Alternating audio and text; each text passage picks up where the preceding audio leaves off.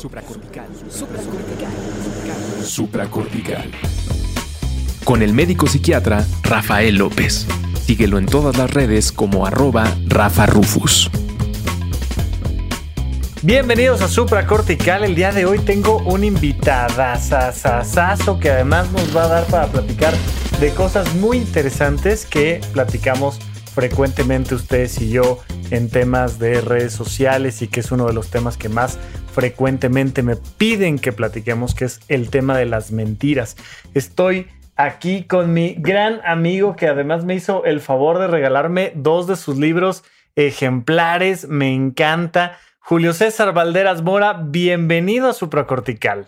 Muchas gracias, mi querido Rafa. Muy agradecido por esta invitación y sobre todo muy agradecido también con tu público que esté escuchando en este momento. Oye, tienes una maestría, ¿cierto? Y además una gran experiencia en términos de eh, eh, cómo funcionan las estructuras militares. Fuiste, eh, digo, me contarás ahorita cuál es tu estatus, pero marino militar, director de seguridad eh, de, corporaciones transnacionales y todo enfocado en términos de cómo se evalúa la confianza, cómo se evalúa la, veracidad de los testimonios. Cuéntanos un poquito de dónde surge este expertise tuyo relacionado con el tema de la mentira. Gracias, gracias Rafa, con mucho gusto. Fíjate que yo eh, empecé en este mundo de la identificación de la mentira, o el engaño también como se le conoce, a partir del año 2002 eh, hice una especialidad en poligrafía en el entonces eh, Centro de Investigación y Seguridad Nacional. Eh, y la verdad tuve la suerte de tener a los mejores maestros en ese tema y aprendí a manejar el polígrafo, el detector de mentiras, que es coloquialmente conocido. Y la realidad es que cuando aprendí a, utilizarlo, eh, me di cuenta que tenía cierta habilidad, pues natural, natural. Te platico un poco de mí. Eh, yo tengo pues, una ingeniería, tengo una maestría en administración y tengo una maestría en criminología que estudié derivada de la responsabilidad que tuve a cargo de uno de los centros de control de confianza pues más sensibles del país que por motivos de confidencialidad no puedo decir, pero que pues desde que tenía yo 33 años me, me hicieron responsable de hacer evaluaciones de confianza para seleccionar personal y también para hacer investigaciones eh, de asuntos internos en una, en una corporación pues de, de alta relevancia a nivel nacional. Eh, y, empecé a meterme en ese mundo al grado que durante los 10 años que desempeñé esta función, me valí de todos los textos que pude encontrar en las librerías, recomendaciones, internet, de todo lo que pude para poder hacer bien mi trabajo y poder compartir con los compañeros que tenía a cargo para desempeñar esta función. Así empieza mi aventura en el año 2002. Me encanta, me encanta. La verdad es que es una historia bien interesante que además sé que te ha llevado por caminos muy peculiares porque eh, vamos a, cerrar al ratito que terminemos esta entrevista con una perspectiva completamente diferente, ¿no? O sea, de repente te empezamos a escuchar hablar y decimos, bueno, pues este brother viene de temas de polígrafos y nos, imaginamos a, las grandes corporaciones este, entrevistando gente y todas estas cosas y vamos a terminar en otro lado. Pero para que empecemos a platicar y para salirnos un poquito del guion, te quiero decir que de las cosas que más frecuentemente escucho cuando hablo en consulta con una persona, normalmente con mujeres porque son las que más buscan atención eh, eh, para elevar su calidad de vida, sus emociones, etcétera. Pero hombres y mujeres, oye, ¿qué no le soportarías a tu pareja? Y dicen, mira, ni a mi pareja ni a nadie. Yo algo que no soporto en esta vida es la mentira. Yo no me junto con mentirosos. Si alguien es mentiroso, que no me hable. ¿Qué opinas tú de la posibilidad de juntarnos solo con gente que diga la verdad. Bueno, primero que nada es importante establecer que la mentira es un acto muy común en la vida de las personas. Primero que nada, primero que nada es importante para poder entender esto que acabo de decir, es tipificar que los seres humanos pues no somos nada más un ente que piensa y que siente. Somos antes que nada y desde el punto de vista de este paradigma eh, social, pues somos un ente antes que nada biológico. Estamos formados por células, las células forman tejidos, los tejidos forman órganos, los órganos forman sistemas y bueno, somos un ser biológico. Somos un sistema de un montón de cosas vivas. Así es, pero aparte somos seres sociales, o sea, tenemos una cierta cantidad de valores, principios, normas en un pacto social que todos seguimos y que acota en gran medida la conducta de las personas para llevar un orden, para pasarla en paz entre todos. ¿Sí? Pero aparte, eh, somos un ente que, que para poder llevar este pacto social tiene que decidir muchas cosas. Y ocurre que en el decurso de la vida, no siempre puedes estar diciendo la verdad o manifestándote como tú quisieras, porque si lo haces así, puede ser que llegues a alguna, empezar una relación de amistad o en, eh, tener que platicar con un cliente para vender algún producto, un servicio, un proyecto o con tu propio jefe. Y puede ocurrir que no vibres bien con la persona, que no hagas empatía adecuadamente y que quizá si no tienes esta mecanismo, si no tienes este mecanismo de defensa que es el engaño, la mentira, quizás le diría, oiga, ¿sabe qué? La verdad usted no me está cayendo bien, pero le tengo que decir esto. Y entonces se arma claro. que tenga que no te, que no te lo quiero platicar porque pareciera en este famoso dilema de que este, Dios es Cristo, ¿no? Entonces, la mentira es un acto que ocurre regularmente en la vida, incluso para mejorar las relaciones, para no meterte en líos e incluso a veces para venderte adecuadamente. Oye, aquí, acabas de decir algo bien importante, fíjate. La mentira como un factor que mejora las relaciones interpersonales, porque tenemos esta idea condicionada en nuestra cabeza, dos errores clásicos, ¿no? Uno, hay personas que dicen mentiras y habemos personas que decimos la verdad. Creo que ahí a menos que me esté equivocando, tú dímelo, pero creo que ahí hay un primer error. No hay personas que no digan mentiras. Y ahorita quiero rematar con un tercer punto que comentas tú en tus libros, pero segundo punto, la mentira como un factor social que nos ayuda a mejorar las relaciones interpersonales. Eso a la gente ahorita que me esté escuchando, bueno, le va a volar la cabeza. ¿Cómo? cómo la mentira puede ser algo bueno en la sociedad. Además, vaya, en un país, en una época, en todas las épocas, donde sabemos que si algo nos está haciendo falta de parte de nuestros gobernantes, de parte de nuestras instituciones, de parte de nuestro planeta, es verdades. Traemos todo un historial con las fake news y todo el asunto de, no, ahorita lo platicamos. Pero mencionas una cosa muy importante en uno de tus libros eh, un poco en los dos, pero en uno en particular, eh, que se llama Entrevista Profesional Cara a Cara. Y mencionas por ahí que es muy claro que hay dos tipos de mentiras y que una de ellas es la más frecuente, que los seres humanos normalmente mentimos no diciéndolo todo, sino nada más una parte de lo que queremos decir. Y yo creo que esa mentira que es la más utilizada es normalmente la que nos ayuda a mejorar socialmente. Cuéntame un poquito de esta mentira por omisión de información. Claro, eh, básicamente como lo dices, hay dos formas fundamentales de mentir. Una, cuando falseas, construyes, ¿verdad? Dijeran este, los chavos, eh, choreas te hacen una pregunta y respondes con todo un cúmulo de información que al final hasta te pierdes en lo que inicialmente te preguntaron. ¿Y qué ocurre? Si no estás atento a la respuesta que te da tu interlocutor, no te das cuenta que no te está contestando lo que te preguntaron. Esa es la primera forma fundamental de mentir, eh, construir.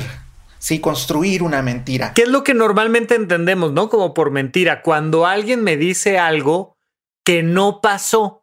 No, es que sí, que fíjate que yo fui al concierto y estuvo buenísimo y estaba yo hasta atrás, pero es que fíjate que llegué tarde porque resulta que me llevó un taxi al que se le ponchó la llanta y se quedó en su casa, nunca salió a ningún lado y te está contando toda una historia que nada tiene que ver, ¿no? Así es, y esa es una de las formas de mentir y la más difícil de defender. La más difícil de defender porque un entrevistador o alguien con un cierto nivel de entrenamiento le podría preguntar al tipo del, del, del concierto, historia. oye, ¿y cuánto te costó el boleto? ¿Alguna pregunta? Este, 350. Oye, qué raro, porque fíjate que el boleto estaba en 520. No, es que fíjate que tengo un amigo que me lo dejó más barato y empiezas a hacer la madeja más grandota, ¿no? Así es, así es. Y es la más difícil siempre de defender. El otro tipo de mentira, como lo comentaste, es el de ocultar.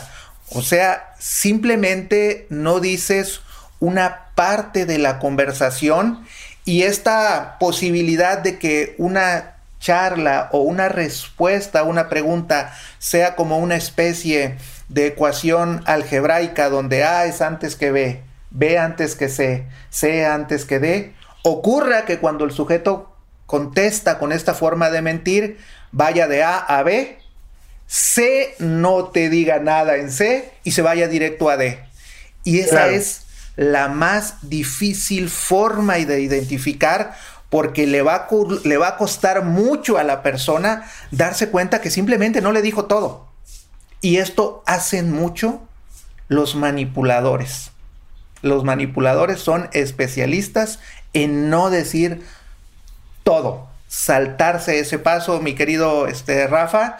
Y, bueno, esa es la forma que nos hemos encontrado en el cubículo de evaluación, Rafa, que, que hace la gente que hacen las personas eh, de manera más sencilla y más común. Ahora, vamos a, esto que, que mencionábamos, ¿no? Creo que para todos es obvio y es fácil entender cómo una mentira puede afectar una relación interpersonal. O sea, yo quedé contigo en algo, no lo cumplí y en vez de decirte, oye, perdón, pasó tal cosa, te invento otra historia, omito información, eh, me aprovecho de las circunstancias. Es muy fácil que la gente entienda cómo una mentira lastima, afecta una relación interpersonal. Pero cómo una mentira podría ayudar a una pareja, a un hijo, a un padre, cómo, cómo la mentira puede ser un factor útil para la relación muchos escenarios. Eh, en mi caso te voy a comentar, por ejemplo, ¿no? Eh, algún familiar que tiene las expectativas de ingresar a un colegio, a una escuela universitaria y que observo que tiene alguna inseguridad, no está totalmente decidido y yo sé que quizás pudiera no tener las mejores cualidades o calificaciones escolares para entrar a ese colegio, ok, yo digo, a ver, me voy a poner en el lado del amor incondicional y quizás no le voy a hacer una remarcación de esas áreas de oportunidad que yo sé que tiene y en vez de eso, lo motivo, lo inspiro, le doy conocimiento, le doy elementos. Eso, eso es una forma de, ¿Sí? O sea, le estoy mintiendo porque a la hora que me dice, oye, ¿tú crees que yo puedo llegar lejos en la vida? Yo digo por dentro, híjole, pues mira, pues tal vez sí, pero híjole, sí la traes medio complicada, ¿no? Pero se lo digo de una manera que yo sepa que es útil para él, que es útil para mí, que es útil para la, la relación. Y le digo, mira, sí traes unas deficiencias ahí, pero esto, esto te sirve. Ya estoy omitiendo información eres muy bueno en esto, eres perspicaz, eres este, muy comprometido y no le estoy diciendo, pero es que la verdad es que eres lento, eres este, impreciso, estoy omitiendo información para resaltar un punto en particular y hacer que esta persona eleve su autoestima y curiosamente, ¿no? Esto, esto eh, que nos lleva a construir a través de la autoestima de alguien más un resultado esperado. Y resulta que sí funciona. Exactamente, y yo creo, este, mi querido Rafa, yo tengo que confesarte, y, lo digo porque es así, eh, yo de niño era un niño muy inseguro, muy inseguro. Cuando yo comenté con mis padres que tenía la intención de entrar a, la escuela naval, eh, pues todo mundo volteaba, oye, pero si estás bien flaco, tienes 14 años, eres inseguro, o sea, eres un esqueleto, eres hueso y pellejo, o sea, ¿cómo vas a entrar ahí? Y, tuve la bendición de, que mi padre me dijo, no, si quieres entrar, entra, inténtalo, yo te ayudo. Y la verdad, ese empujoncito contrastó contra las opiniones de toda la gente que me conocía.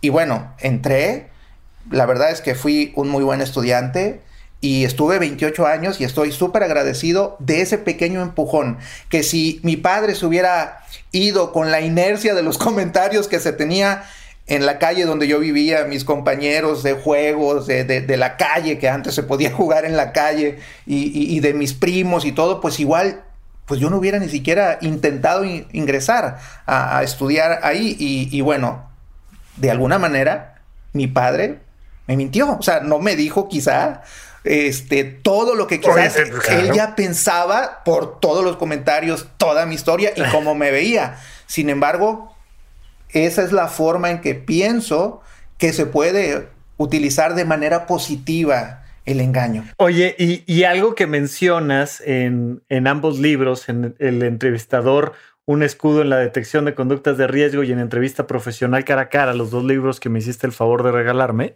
es, te recomiendo a ti, lector, no estés buscándole mentiras a la gente que más quieres, porque te vas a quedar con verdades, pero sin gente, ¿no? O sea, ¿qué onda con eso? Porque de repente hay mucha gente que, que nos ha apasionado el tema de la detección de mentiras, del engaño y en general de la comunicación humana, pues que obviamente te da por empezar a juguetear, ¿no? hacer estas cosas en casa, pues te vas a dar cuenta de que toda la gente a tu alrededor a veces te falsea información, pero prácticamente siempre te omite información. Y entonces tú avientas ahí la recomendación. ¿No sería mejor decir solo júntate con la gente que te diga la verdad todo el tiempo? ¿Por qué hacer la recomendación de no le andes buscando mangas al chaleco, no le andes buscando las verdades a profundidad a la gente que quieres? Explícame un poquito eso. Bueno, eh, por supuesto, cuando uno escribe, cuando uno habla, tú sabes, mi querido Rafa, que lo que uno dice viene cargado de historia personal. ¿No? Y, de, experiencias personales. He tenido muchas experiencias en el trabajo, sobre todo, por supuesto, en mi, en mi vida personal, eh, pero ha ocurrido que en muchas ocasiones por estar haciendo preguntas, pues a veces hasta de la propia inseguridad que uno puede tener cuando, cuando inicia un trabajo nuevo, cuando inicia una relación con alguien, pues te enteras que, de cosas que te lastiman, te enteras de información que ni siquiera es importante que sepas. Y es bien interesante darse cuenta que si no empiezas con un alto grado de confianza en la persona y, y, empiezas a cuestionar, oye, que anduviste con fulano, oye, me dijeron que salías con tal y me dijeron que te mandaba mensajitos sutano y quién sabe qué, la relación se cae. Las relaciones humanas tienen que estar fundamentadas en la confianza, porque en, la, en el momento en que empiezas a poner escalones de dudas, te haces una barrera de comunicación brutal. Y entonces, como siempre menciono en mis libros, si tú intentas estar utilizando las técnicas que yo te recomiendo en estos libros para detectar el engaño, hay grandes posibilidades que te quedes sin amigos, sin pareja, sin, pareja, esposo, te vas a quedar solo en la vida. Mejor, mira, suavecito, tranquilo, abre tu corazón, porque en la medida que tú des amor, recibes amor. Metes dudas, te garantizo, el otro va a empezar a dudar de ti. Eso es una regla de vida. Totalmente de acuerdo. Y fíjate, ahí nada más quisiera yo meter dos puntos para acotar un poquito esto. Yo le digo a la gente, claro, tu relación tiene que estar basada en la confianza, pero no en la confianza de que el otro nunca te va a mentir, sino en la confianza de que te mienta o no, tú vas a estar bien. Tú confía en ti, tú confía en que tú puedes dar lo mejor de ti y el otro punto muy importante, que esté basada en los límites. Mira, está este margen de maniobra, ¿ok? De aquí para acá, lo que quieras. Si te me brincas las trancas, entonces ya no tenemos una relación de pareja, pero te tengo que dar un margen de maniobra que puede ser más acotado, hay parejas más cerradas, más amplio, parejas más abiertas. Incluso muchas veces me encuentro yo con parejas que le dieron la vuelta a la relación y empezaron a funcionar muy bien el día que dijeron, mira, se vale así, así, así, nada más te encargo que yo no me entere. Y entonces le estoy pidiendo a mi pareja que me oculte información. Yo te doy el margen de maniobra, ocúltame información y si está dentro de este margen de los límites, juega, venga, no te problema. Y los seres humanos encuentran esos juegos de verdades y mentiras que, que a veces nos pueden parecer a veces ridículos, complicados, pero que si tenemos un poquito de madurez emocional nos damos cuenta de que sirve llegar a estos acuerdos, ¿no? ¿Cómo se van creando estos acuerdos de verdades y mentiras laboralmente, familiarmente, en relaciones interpersonales? ¿Cómo ves tú el tema ahí de de esto que manejo yo como un margen de acción, de decir, aquí están los límites claros, de aquí para acá lo que quieras, de aquí para acá no. Yo creo que tiene que ver mucho, por supuesto, con la calidad de la relación y también tiene que ver mucho con la madurez como se quiera llevar la relación. En, nuestro país, y lo digo con mucho respeto, eh, y lo que quiero decir es lo que he observado. Por supuesto, no, es, no, es, verdad en piedra, ¿eh? Pero lo que, yo, lo que yo he observado es que en nuestro país esta parte del control, esta práctica del control entre las parejas eh, puede llegar en muchos sentidos a fracturar la propia relación, ¿verdad? Y me he encontrado que cuando hay una apertura de los dos, por ejemplo, oye, este, fíjate que tengo ganas de ir a platicar con un amigo. Ah, caray.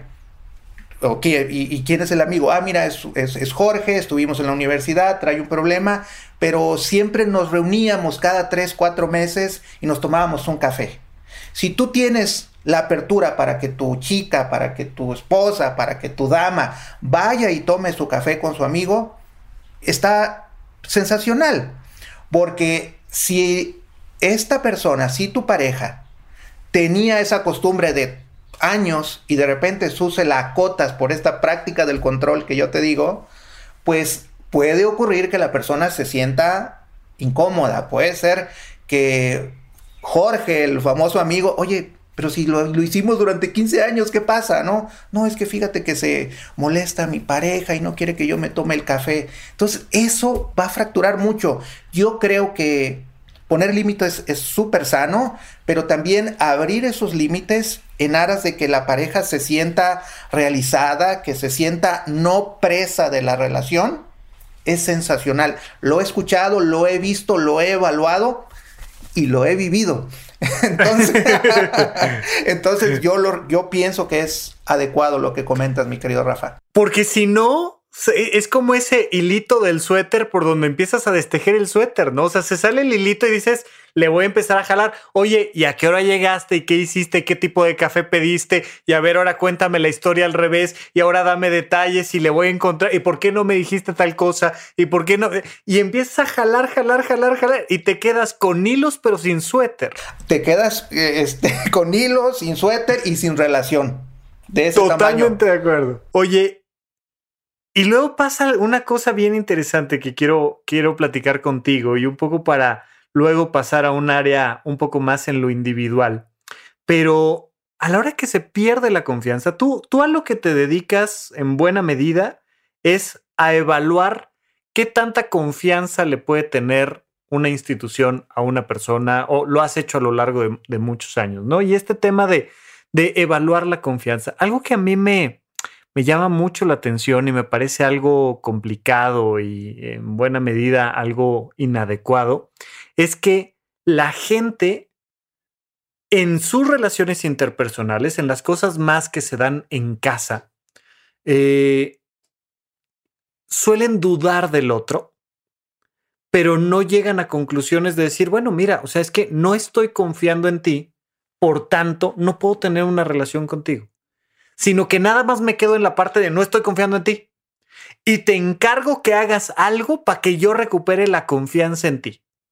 Y entonces te voy presionando más, presionando más, presionando más, pero yo no termino de confiar en ti, pero tampoco termino la relación. Creo, y esto te lo quiero preguntar a ti como experto, porque esto solo lo creo, creo que algo positivo de las empresas es que te dicen, mira, como no alcanzo contigo este nivel de confianza, no te puedo dar el puesto. Pero en las relaciones interpersonales, como no alcanzo este nivel de confianza, te reclamo, te digo, te presiono, pero te sigo teniendo en el puesto de relación de pareja. ¿Cómo funciona la idea de tenerle suficiente confianza a alguien en lo laboral, en lo personal? ¿Qué onda con la confianza? Ok, la confianza, por supuesto, mi querido Rafa, es el anhelo de que algo ocurra.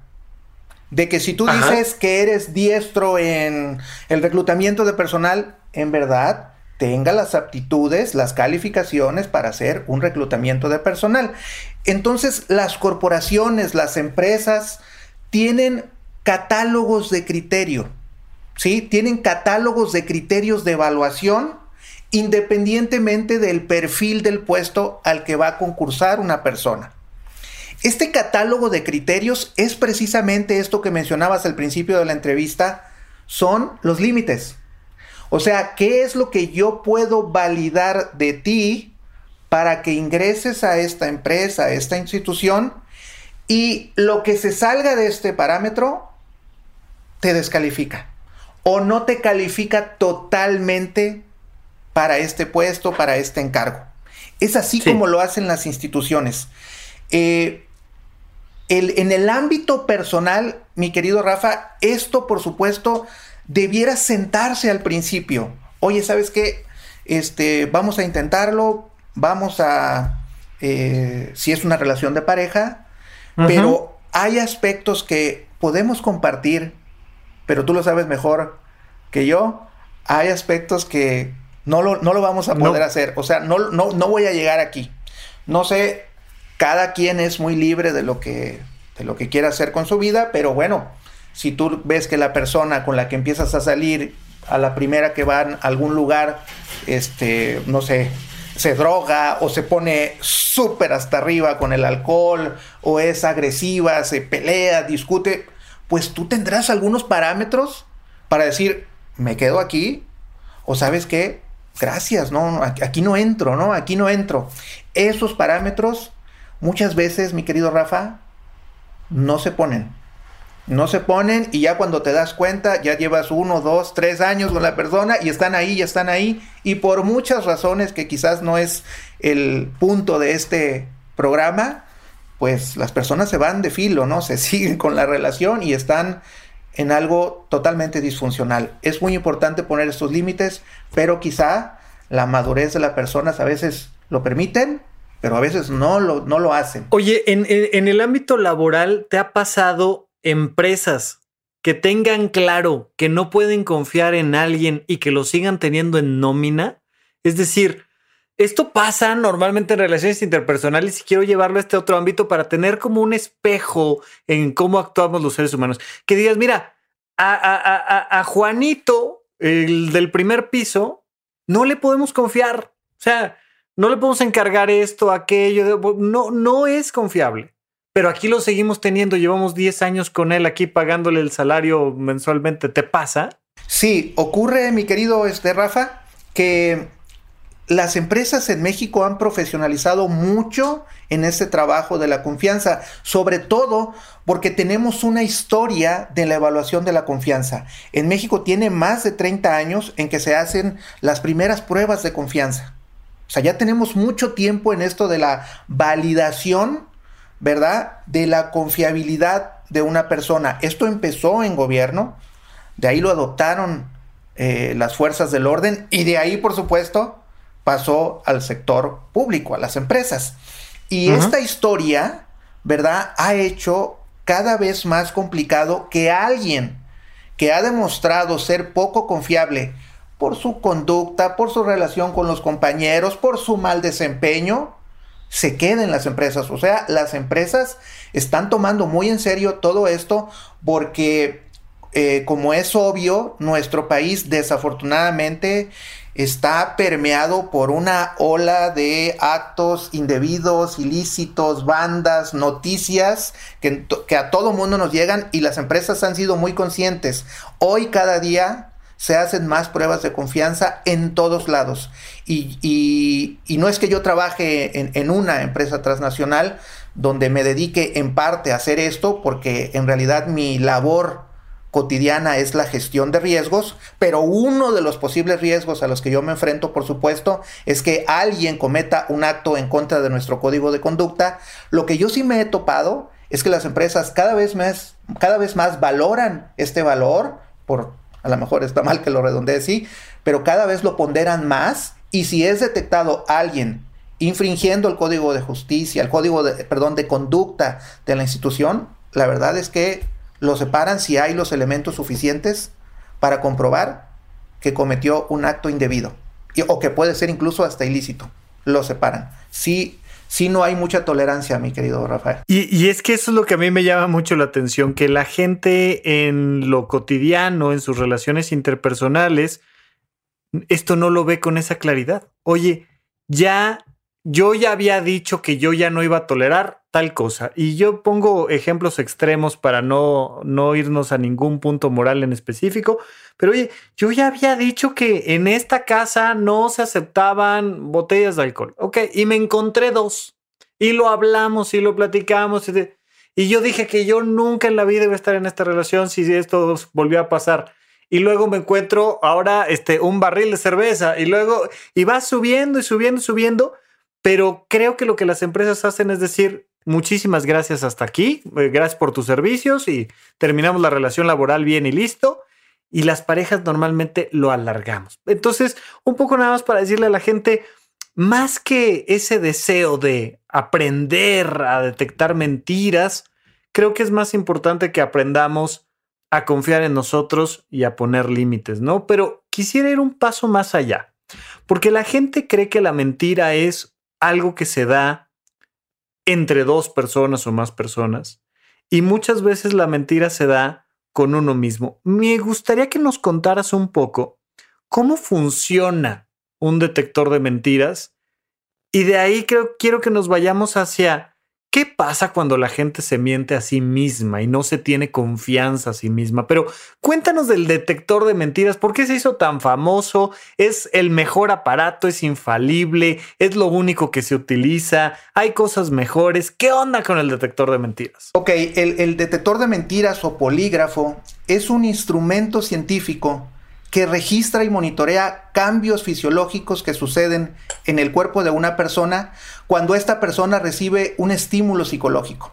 Un estímulo psicológico que en el caso de una entrevista viene dado por una pregunta, por una pregunta que quien la recibe la puede ponderar como que lo vulnera, que lo pone en una posición difícil, que puede no alcanzar el puesto de trabajo para el cual está siendo evaluado con el detector de mentiras o que en el caso de una investigación lo inculpe.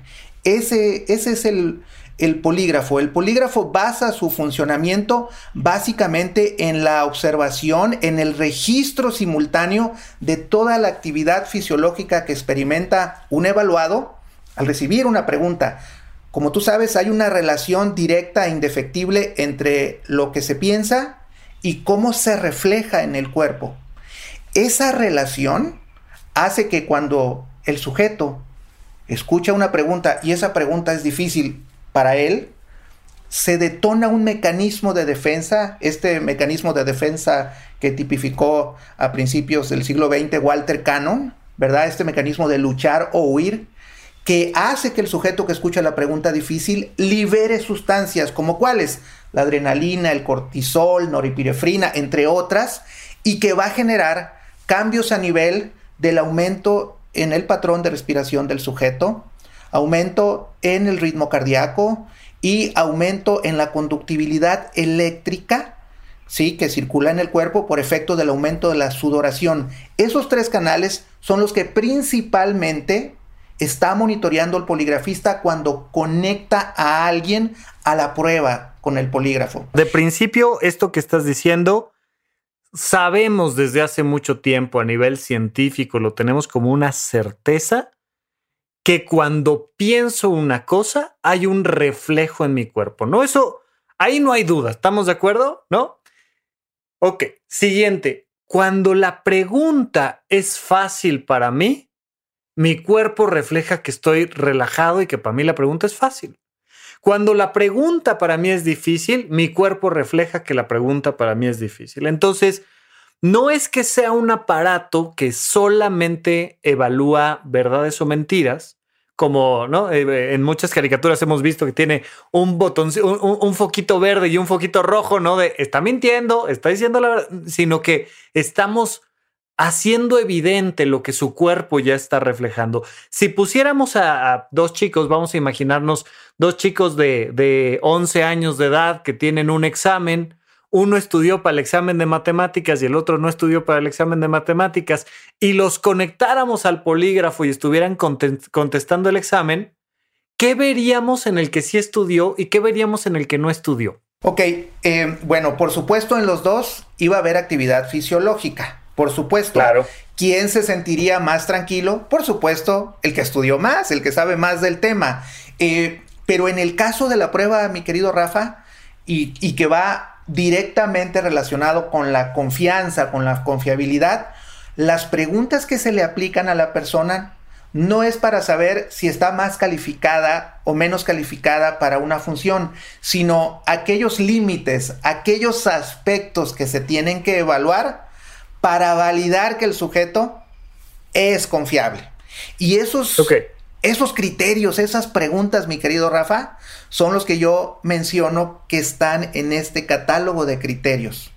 Esas son las preguntas y no son muchas preguntas. En una prueba máximo 8, 10 preguntas se hacen y son no todas las que son relevantes por estar directamente relacionados para verificar la confianza del sujeto. No todas. Ok, yo quiero que su cuerpo me diga que los criterios que yo estoy evaluando, está él en la certeza de que puede con, con esos elementos. Así es. Y esos criterios, mi querido Rafa, a lo mejor estamos siendo muy técnicos, pero es importante que lo sepas, que lo sepa tu público, por supuesto. Esos criterios varían de institución a institución, de empresa a empresa. Cada quien, dependiendo de la cultura organizacional, los pone. O sea, para una empresa yo puedo ser confiable y para otra empresa yo puedo no ser confiable. Porque vamos más allá, ¿no? Es confiable para qué.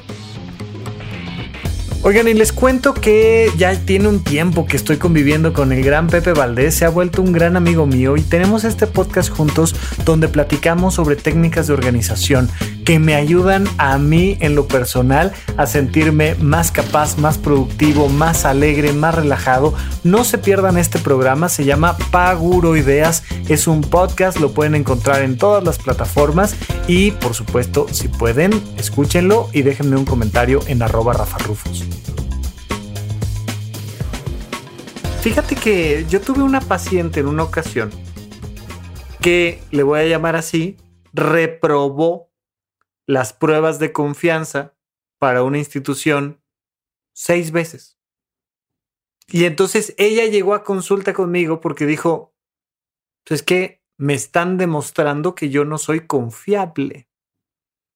Le decía yo, espérame, o sea, andan buscando para esta obra de teatro a una cantante de 50 años que cante ópera y tú eres un chico hombre de 16 años que canta rock. No vas a pasar la prueba de confianza, no vas a pasar la evaluación para esta obra pero eso no significa que no seas confiable.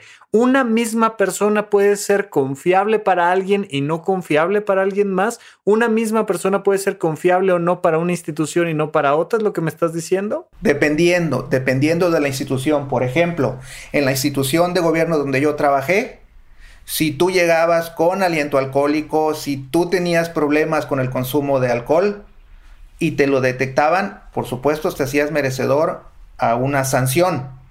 Y si reincidías, incluso hasta un consejo de disciplina, incluso hasta tu baja.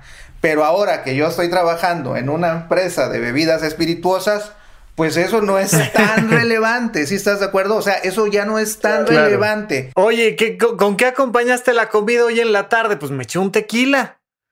En un lado puede ser, espérame, aquí eso no, no puede ser, ¿no? Eres un piloto aviador, no puedes tomar en la hora de la comida si estás en servicio, es un doctor. Es... Oye, ¿a qué te dedicas? Me dedico a vender qué? Tequila. Ah, bueno, pues, oye, pues invítales y compártelo y disfrútalo. Y una misma cosa puede verse completamente diferente, ¿no? Puntualmente, así pasa. Así pasa y así pasa en las relaciones y así pasa en las empresas y así pasa en las instituciones de gobierno. Así tal cual. Oye, ¿qué tanto nos mentimos a nosotros mismos? ¿Y qué tanto no nos queremos dar cuenta de que nos estamos mintiendo? Y es, es importante, no es bueno mentirse uno mismo, es malo. ¿Qué onda cuando, cuando el sujeto y el evaluador y quien está pidiendo la prueba son la misma persona? ¿Cómo ves la idea de la mentira desde ahí, en lo más individual? En lo más individual, yo te puedo decir que eh, yo estimo que no es adecuado mentirse a uno mismo, mi querido Rafa, porque independientemente de que pierdes esa cualidad que, que es ser genuino, tú, basado en esto que comenté hace unos minutos, de todo lo que ocurre internamente dentro de ti, se desgasta tu cuerpo, se desgasta tu propio sentido de la vida. Es una falta de respeto no escuchar todo eso que estás sintiendo porque estás viviendo en una mentira y vives en una mentira tal que te la puedes creer. Eso es lo peor que puede pasar, que no te estés escuchando, que te estés desmoronando poco a poco por dentro y que tú sabes que tarde que temprano esto se va a, se va a somatizar a tal grado que te puede enfermar y te puede matar. Yo creo que no escucharnos es una agresión a la propia vida del que lo padece. ¿Cómo detectar mentiras en mí? ¿Necesito un polígrafo conectado y hacerme preguntas y contratarte para que me entrevistes a mí mismo? ¿O cómo le hago yo para darme cuenta de que me estoy diciendo mentiras? Yo creo, yo creo, este, Rafa, que es muy importante y, y esto es, depende de lo que sea adecuado para la persona. Por supuesto, si no, si tú te estás sintiendo mal, si tú te estás sintiendo enfermo, si tú no te estás sintiendo cómodo, es bien válido que haya alguien que te escuche. O sea, ir a consulta, ir a terapia, yo creo que es súper válido. Número uno. Y a veces no tenemos esa cultura, ¿eh? De que alguien nos escuche. Si estás padeciendo algún tipo de sufrimiento, por eso que estás percibiendo, pero no quieres escucharte, es bien válido acudir a que te ayuden. No tienes por qué vivir estas cosas solo.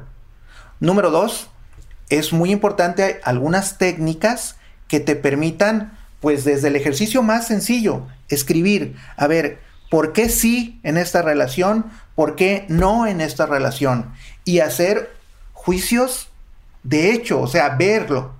A veces cuando lo pones en el frente al espejo, es la mejor manera de darte cuenta de que lo que estás viviendo no te está gustando o sí te está gustando y no lo habías puesto por escrito.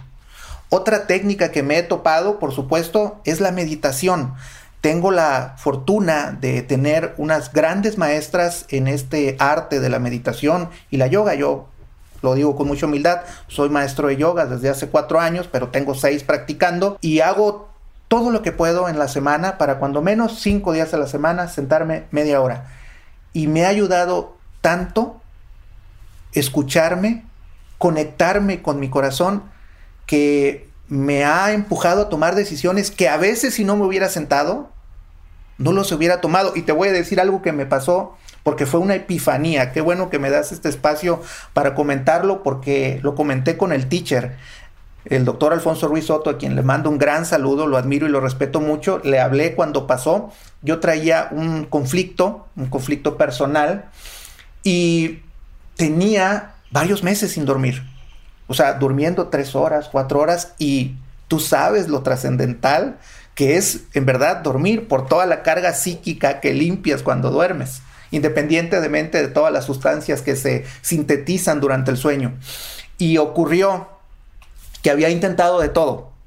Meditaciones, yoga nidra, pastillas, té de tila, bueno, de todo, mi querido Rafa.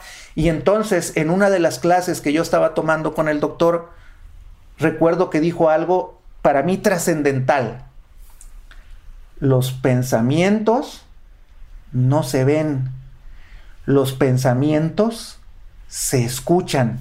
Y en ese momento haz de cuenta que un rayo entró por mi psique y dije, a ver, si yo sé que cuando estoy acostado y no duermo estoy súper estresado, yo sé que todos mis sentidos están activados, todos, incluido, por supuesto, el del oído.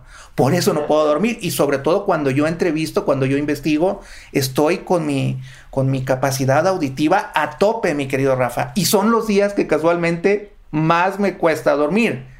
Luego, escucho esto de que los pensamientos no se ven sino se escuchan y dije, ¿y si me pongo unos tapones? fue, algo simbólico, ¿eh?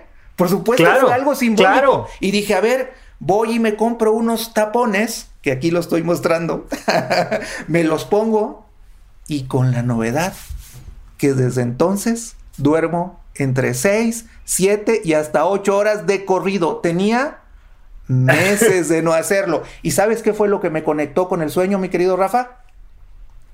Que me escuché mi corazón, porque no había sonido y entonces conecté con mi ser y el viaje interno me duerme, noche tras noche. Oye, qué, interesante lo que dices, porque yo le digo a la gente que si no tiene la fortaleza o el deseo o el interés de poner su celular de vez en vez en modo avión para dormir, ¿cómo va a poner su cabeza en modo avión para dormir? O sea, si tengo el teléfono ahí por si hay una emergencia, ¿no? Como eh, la, la, mayoría dice, es que pues para eso está, para que se comuniquen ponlo en modo avión una noche y pones en modo avión la cabeza, ¿no? A mí me gusta mucho esto de jugar con los simbolismos y creo que estuvo muy lindo esto que dices porque seguías trabajando, seguías escuchando a tus pensamientos y a tus entrevistados y de repente el acto simbólico de ponerte los tapones, decir,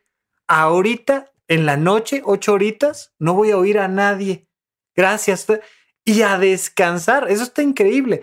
Y la otra, quería retomar nada más lo, lo que decías con el tema de la terapia. Yo estoy seguro que a más de una persona le has generado un poco de ansiedad diciéndole, hola, ¿cómo estás? Soy Julio Valderas, fíjate que voy a entrevistarte. Y el otro dice, chin, o sea, ya viene alguien a detectarme mentiras, ¿no? Sin embargo, la otra experiencia que mencionaste, la de ir a consulta, es la misma experiencia, nada más que es buscando un beneficio individual que es, ¿sabes qué? Voy a llegar y me voy a sentar con Julio Valderas, con Rafa López, con un terapeuta profesional, con, quien corresponda, a saber qué me estoy diciendo yo a mí y si me estoy mintiendo, me estoy diciendo la verdad. Muchísimas veces me ha pasado a mí, algo que te pasa a ti también porque lo describes en los libros, que es que llego y me siento y el otro empieza a hablar, hablar, hablar, hablar. Yo no digo nada y terminan diciendo la verdad. Terminan diciéndose a sí mismo la verdad de una mentira que se venían diciendo o terminan diciéndote a ti en una evaluación profesional, en, una, en, un, en un tema de una entrevista laboral, cosas que pues a nadie más le habían dicho porque nadie más se había sentado a escuchar. Y de repente, ya sea para afuera en la relación con otros o para adentro en la relación conmigo mismo, el tener sentado enfrente a alguien que me escuche es un espejo que me permite ah, liberar un poco de eso que traigo adentro. ¿Te ha pasado, no? De sentarte y decir, yo no hice nada, o sea, nada más me senté y habló el otro. Así es, así es. Eh, sí me ha pasado varias veces, eh, sobre todo cuando tienes algún tiempo prestando servicio en una institución, en una empresa, y la gente se empieza a dar cuenta que tienes esta habilidad, esta capacidad para poder encontrar estos indicios de engaños o encontrar estos indicadores de, falta de confianza y pues se forma una especie de aura, ¿sabes? Una especie de halo alrededor de ti. Luego dicen, ¿con quién vas a la entrevista? No, pues vas a pasar con Julio Valderas. ¡Ay, Diosito Santo! Y a veces nada más me siento, me presento y me ha pasado, lo digo con mucha sinceridad, solamente decir dos preguntas. Platícame, ¿por qué crees que estás aquí? y se suelta un río de información que a veces tengo que hacer esfuerzos para pararlo. Sí, y eso ha pasado, ¿eh? Eso sí me ha pasado y, la verdad es, es satisfactorio. Y al final, lo que yo siempre pregunto, ¿por qué me dijiste todo? ¿Por qué hablaste con tanta apertura? Y lo que te dicen, mi querido Rafa, es un feedback para ti tremendo tremendo porque ha habido gente, y lo digo también con toda seriedad, ha habido gente que no habla. O sea, ha habido gente que trae tanta carga que prefiere hacer mutis y no hablan, ¿eh? Y también a ellos hay que preguntarle, oye, ¿por qué no quisiste hablar? Y a veces es en ese momento en que se les sale lo que no querían decir. Pero es una oportunidad. La entrevista es una oportunidad de conocimiento de todos. Claro, ¿no? Y tenemos esta idea de, ay, conócete a ti mismo. ¿Cómo me voy a conocer a mí mismo? Entre otras cosas, enfrente de alguien que te escuche. Pero como bien lo dijiste tú en el punto 2, escribe, habla tú contigo, porque hay algo adentro de nuestro cuerpo, y lo mencionabas por ahí también en los libros, que nos pide que digamos las cosas. Y entonces una mentira requiere de un esfuerzo extra para guardarla en nuestro interior y no nos deje estar cómodos y de repente al menos sacarla con nosotros mismos y decir, ¿sabes qué? Que no quiero trabajar ahí. Oye, ¿sabes qué? Que no quiero ya esta relación. Oye, ¿sabes qué? Que no quiero este estilo de vida. A veces nos ha pasado que incluso por eso cambiamos nuestra manera de alimentarnos. Hay un día, ¿no? Un día después de una fiesta en la que bebiste y comiste y tal, que uno dice, ¿sabes qué? ya no quiero. Pero como la gente no está acostumbrada a escucharse, eh, se, genera ese esfuerzo de decir, no, no, no, este, yo puedo, yo soy capaz. Y, a veces uno dice, ya no quiero y sueltas. A ver, y esto lo quiero comentar ya para, para irnos a, a nuestro último punto, porque estás armando por ahí un proceso de difusión para que le ayude a las personas a ser y a saber ser. ¿Cómo se conecta todo esto a lo que te has dedicado y lo que te sigues dedicando, que, que son casos relacionados con lo ilícito, lo violento, la desconfianza, lo militar? ¿Cómo eso se conecta con el maestro de yoga que busca ayudarle a la gente a que sepa ser y saber ser. Gracias, Rafa, por esta pregunta tan interesante. Por supuesto, tengo que volver a, decir que esto va cargado pues de experiencia personal. Yo ya, ya, tenía yo más de 27 años trabajando en, una institución de gobierno y cuando recibo la invitación para eh, trabajar en esta empresa, eh, que me siento la verdad muy feliz y muy satisfecho de trabajar ahí, pues yo pensaba que el venir de una velocidad, de una exigencia eh, laboral como era trabajar en una institución eh, federal, pues al momento de llegar a una empresa, pues a lo mejor me iba a sentir mucho mejor, más tranquilo, más relajado, siguiendo objetivos, dando motivación, empuje a mis equipos y todo, pero pues pensé que el ritmo iba a bajar. Entonces dije, bueno, Di el salto, me atreví a dar el salto, llego a la empresa, empecé a subir de peso, me empecé a sentir ansioso, empecé a perder cabello, Rafa, me sentía como que me sobraba energía, ¿sabes? como que algo pasaba internamente y me empecé a estresar. Y fue en ese momento que así puse en, en San Google un ejercicio que me relajara, que me, que me tranquilizara, que me quitara la ansiedad. Y casualmente a cuatro cuadras de mi oficina, allá en Santa Fe, encontré una escuela de yoga, acudí, me metí tan a fondo que a los dos años me concursé para ser maestro y desde ahí empecé a llenarme de herramientas de autoconocimiento, de automotivación, de ayuda a los demás y encontré que tenía una vocación de servicios. Yo doy clases gratuitas en todos lados. Lunes y viernes doy clases de yoga por internet, por si alguien en algún momento quiere la liga. Eh, y, las doy gratis y entra mucha gente, a veces entran tres, a veces entran dos. A la gente que entra yo se lo regalo porque me di cuenta que yo me sentía bien, yo me sentía contento. Eh, empecé a recibir muchas invitaciones cuando ven que yo salgo de estar en esta, en esta institución de gobierno, me empiezan a invitar a muchos congresos, a muchos congresos. Y me di cuenta que, y lo digo también porque es algo que me ha pasado, eh, en Sudamérica somos muy bien vistos y yo agradezco mucho las invitaciones que me dieron. Y en una conferencia que di, mi querido Rafa, de entrevista profunda, se acercó la organizadora y me dijo, Julio, ¿ya viste lo que está pasando? Y yo, yo estaba pero picado dando mi tema. Le dije, ¿qué pasó? Observa lo que está pasando. Entonces volteo a ver al público. Rafa, el 99% de la gente me estaba grabando. Yo no me di cuenta. Dije, caray, estaba tan absorto en lo que estaba yo hablando que no me di cuenta. Y entonces, terminando ese congreso, me dijo la organizadora, me dijo, oye, sería súper conveniente que ya hicieras un congreso allá. Que hicieras algo allá en México. Estaba yo en, en, Quito, por cierto, dando esta conferencia. Y en el camino, mi acompañante Mirna me dice, oye, ¿por qué no organizas algo acá? Creo que ya te lo han dicho varias veces.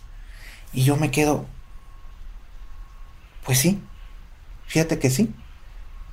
Eh, llego a México, vengo con la idea dando vueltas y digo, voy a hacer algo, pero no de este tema que tanto me ha gustado. Voy a hacer algo que no tenga que ver con lo criminoso, con los delitos, con lo, la confianza y con la mentira. No, no, no, no. Creo que de eso estamos muy bombardeados en los medios de comunicación. Voy a hacer algo para abatir todo eso que genera un ambiente criminoso, un ambiente de noticias negativas, mentiras, deshonestidad.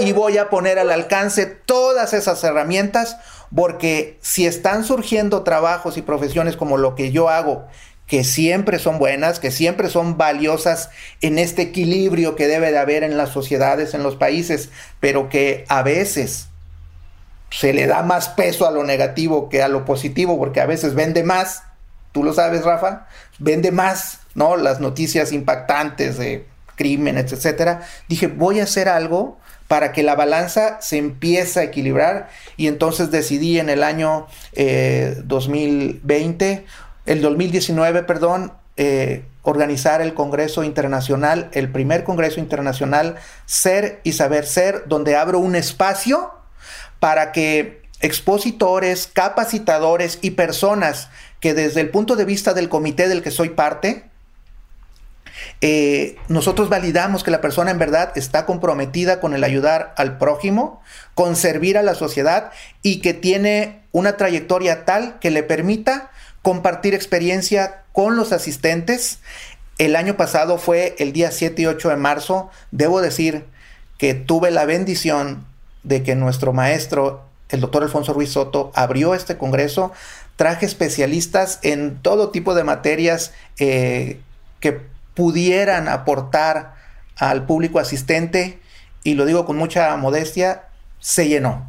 Se llenó el auditorio y este año pues lo teníamos proyectado hacer eh, nuevamente en un formato presencial, pero pues eh, la pandemia se nos atravesó y decidimos que queríamos seguir adelante invitando capacitadores eh, este, eh, comprometidos con la sociedad, como tú, mi querido Rafa, que nos vas a hacer el gran honor, el gran honor de abrir nuestro congreso, este segundo congreso internacional, y, lo vamos a hacer en un formato virtual. Estamos trabajando eh, arduamente, sabemos que todavía faltan cinco meses, sin embargo lo queremos hacer con mucho profesionalismo, con mucha seriedad y con capacitadores, la verdad, de primera línea mi querido Rafa, y ahí estás tú. Oye, 14 y 15 de agosto, segundo Congreso Internacional Ser y Saber Ser. ¿Y, dónde puede la gente encontrar un poco más de información? Yo tendré el gusto de abrir con estas sesiones virtuales. Es una época diferente. Yo creo que ahora nos encantaría tener eh, la calidez del público ahí presente, pero creo que también le va a dar un empujón al Congreso, es decir, donde quiera que estés, en cualquier lugar te puedes conectar y puedes continuar, iniciar, mejorar tu camino de desarrollo personal con este Congreso Ser y Saber Ser. Yo voy a hablar ahí de una manera muy importante del tema de la resiliencia, con una forma distinta de, abordarlo. Ya saben que es un poco mi estilo, pero ¿dónde puede la gente encontrar un poco más sobre este congreso? Estamos en todas las redes sociales, Rafa, www.congresoserisaberser.com.mx. Ahí pueden darle clic a nuestro portal. Está una, eh, pues por supuesto, unos enlaces para que vean los capacitadores, los instructores que van a hacernos el gran honor de compartir con todo el público su conocimiento en algunas áreas muy específicas de, su vida, de lo que ellos comparten. Eh, también tenemos eh, eh, números telefónicos, no sé si los pueda dar aquí, pero también... Sí, claro, adelante, adelante. tenemos el 55 17 24 7747, lo repito, 55 17 24 7747. Tenemos también el correo contacto arroba congresoserisaberser.com.mx y bueno, eh, como lo comenté, en todas las redes sociales tenemos presencia. Nos va a dar mucho gusto que puedan asistir. En verdad, es un esfuerzo que consideramos bastante eh, importante, valioso. Pensamos en el comité del que soy parte que la humanidad va a dar un salto, pienso que va a ser un salto positivo, estamos siendo más conscientes del tiempo, más conscientes de lo que vivimos y queremos poner un granito de arena para que ese nivel de conciencia que ya todos estamos eh, elevando se eleve un cachito más. Ojalá puedan acompañarnos.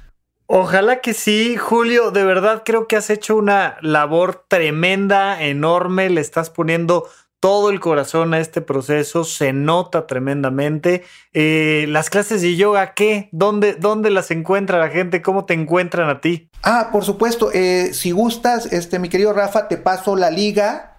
Sí, es una liga por esta plataforma Zoom, es lunes y viernes de 7 de la mañana a 8 de la mañana, son clases totalmente multinivel, no tienes que ser avanzado, no tienes que hacer este eh, posturas avanzadas, ¿no? Es multinivel, es de 7 a 8 de la mañana, lunes y viernes, te paso, te paso la liga, o si alguien quiere también recibir la liga, que me mande un mensaje al teléfono que ya di y con mucho gusto les comparto la liga para que se unan. Fantástico, muchas gracias Julio César Valderas Mora, en verdad ha sido un privilegio tenerte por aquí, platicar de este tema, además con un experto, un especialista en temas de confianza. Yo de verdad le digo a la gente, tengan confianza en sí mismos, es en quien deben de basar sus relaciones interpersonales, en esa confianza tú contigo, no te digas mentiras, ponte a platicar con tú contigo, escúchate.